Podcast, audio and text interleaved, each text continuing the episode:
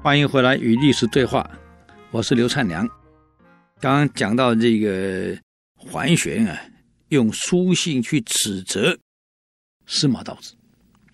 他说呀，当时这个孙恩谋反的时候啊，兵打到京城了，那么还有什么天后不佳，他没进城。那负责讨伐他的王公啊，还有王国宝，他们也没进城。为什么？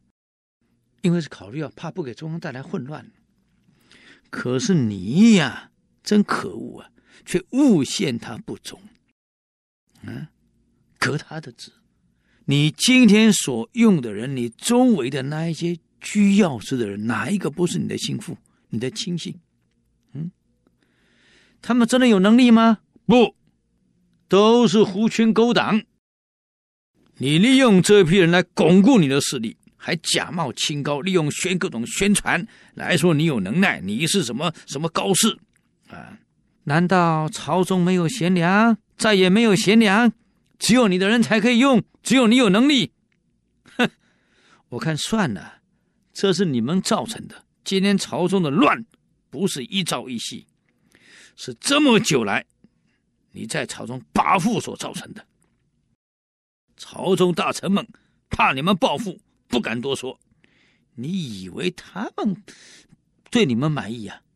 很抱歉，我们这个在外地为官的人，嗯。才敢跟你讲真话，因为你杀不到我们。我今天写这封信给你，司马兄，希望你自己好好反省反省。这个整个信，我坦白讲，表面上是在指责他，其实挑战意味已经很浓了，表示我要出兵了。司马道子卧病在床，昏迷不醒，啊，怎么看得到信？已经接替职位的司马元显的儿子看到信了，非常担心恐惧啊！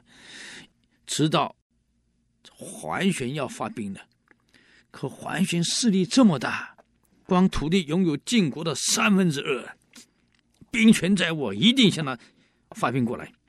所以为了先发制人，就干脆以朝廷名义，反正皇上是白痴嘛，诏书怎么写他来写嘛，啊！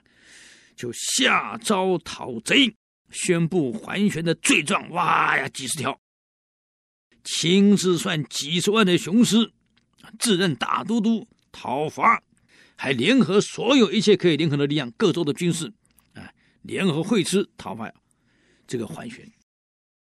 桓玄知道来讨伐他了，他也很谨慎啊，整军经务完了以后，部队带完后，直去京城去了。啊向京城出发，走到江陵的地方啊，准备向这个司马元显的部队进攻，还到处公布司马元显的罪状。跟司马元显跟他爸爸一样，每天就是喝酒，奇怪了，这酒这么好喝呢？我真想不懂哎。天下最难喝，我看就是酒，又苦，哎呀，又刺激啊！我每次喝都不舒服。说我我一辈子最痛恨就喝酒，真的很难喝啊！但有人说好喝，当然中鼎山林各有天性，不可强也。像我喝咖啡都喝黑的，而且很浓。很多人说，哎呀，跟喝药一样苦啊！你有病啊？妈，我有病。这个每个人这这不然不一样啊啊！这个司马元显，哎呀，每天酗酒酗得一塌糊涂，让刘牢之为讨伐大军的前锋大将。刘牢之在前行之前进来求见。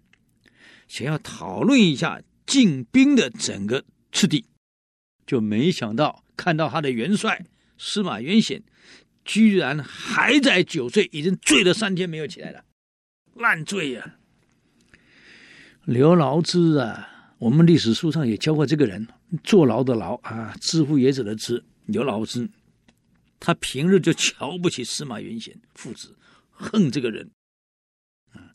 而且又担心桓玄一旦被除掉以后，外面没有压力了，司马元显会更加骄横放纵，一定杀人无数，没有可以恐惧的了，爱杀谁就杀谁，可以胡作非为。再加上司马元显忌才，你看我们讲成大功立大业都是用用人才。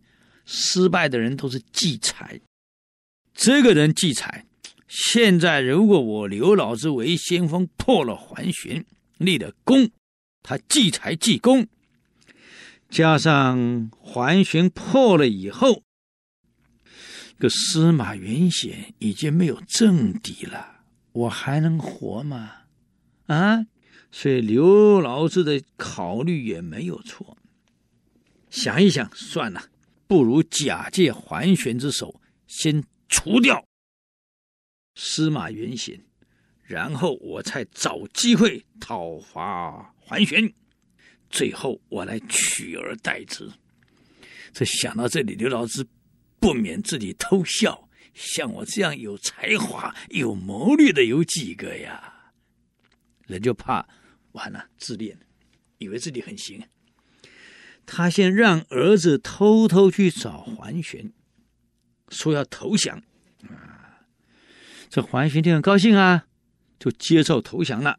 啊，准备里应外合。讲好了，等到司马元显酒醒的时候，刘老子率大部队向桓玄进发。等到两军一交战，刘老子再率部队倒戈。这一倒戈完了，你司马懿去哪里知道部队会倒戈？一下被抓了，桓玄就压着这老兄，完全没有主力，进入这个建康城的首都了。晋安帝反正是个白痴嘛，进去以后呢，哎呀，这个中央反正都已经打通了，人都是这样，见风转舵。一看竟然是桓玄大部队进来的，朝中这些太监侍女们为了生存怎么办？就让皇帝下诏书慰劳桓玄。哎呀，讨乱有功，任命桓玄为宰相，都督中外一切军事，全部他管了。在上奏，因为司马道子酗酒不孝，应当斩首示众。结果呢，呃，毕竟朝中还是有他的亲戚嘛，就让安帝下令，哎，算了，事实不要啦，所以就把司马元显给斩首示众。司马道子下放，下放完了以后，嘿嘿，哎，你皇帝保完就没事了，下放走了，桓玄呢派人在外面把他干掉了，不是一样吗？是的，所以司马道子父子就这样，桓玄一场乱，全部杀光了。再看刘老子，他就在想了：先假桓玄之手除掉司马道子、司马元显以后，我再来想办法假你桓玄入京以后犯了什么错，宣布罪状，我再斩你还旋。我们来看看刘老子的反扑。到底有没有成功呢？是认为他自己所想的自己哇雄才大略呢？啊，我们只好留到下一周继续给各位好朋友做报告了。我们今天讲到这里啊，与历史对话，我们下周见，谢谢。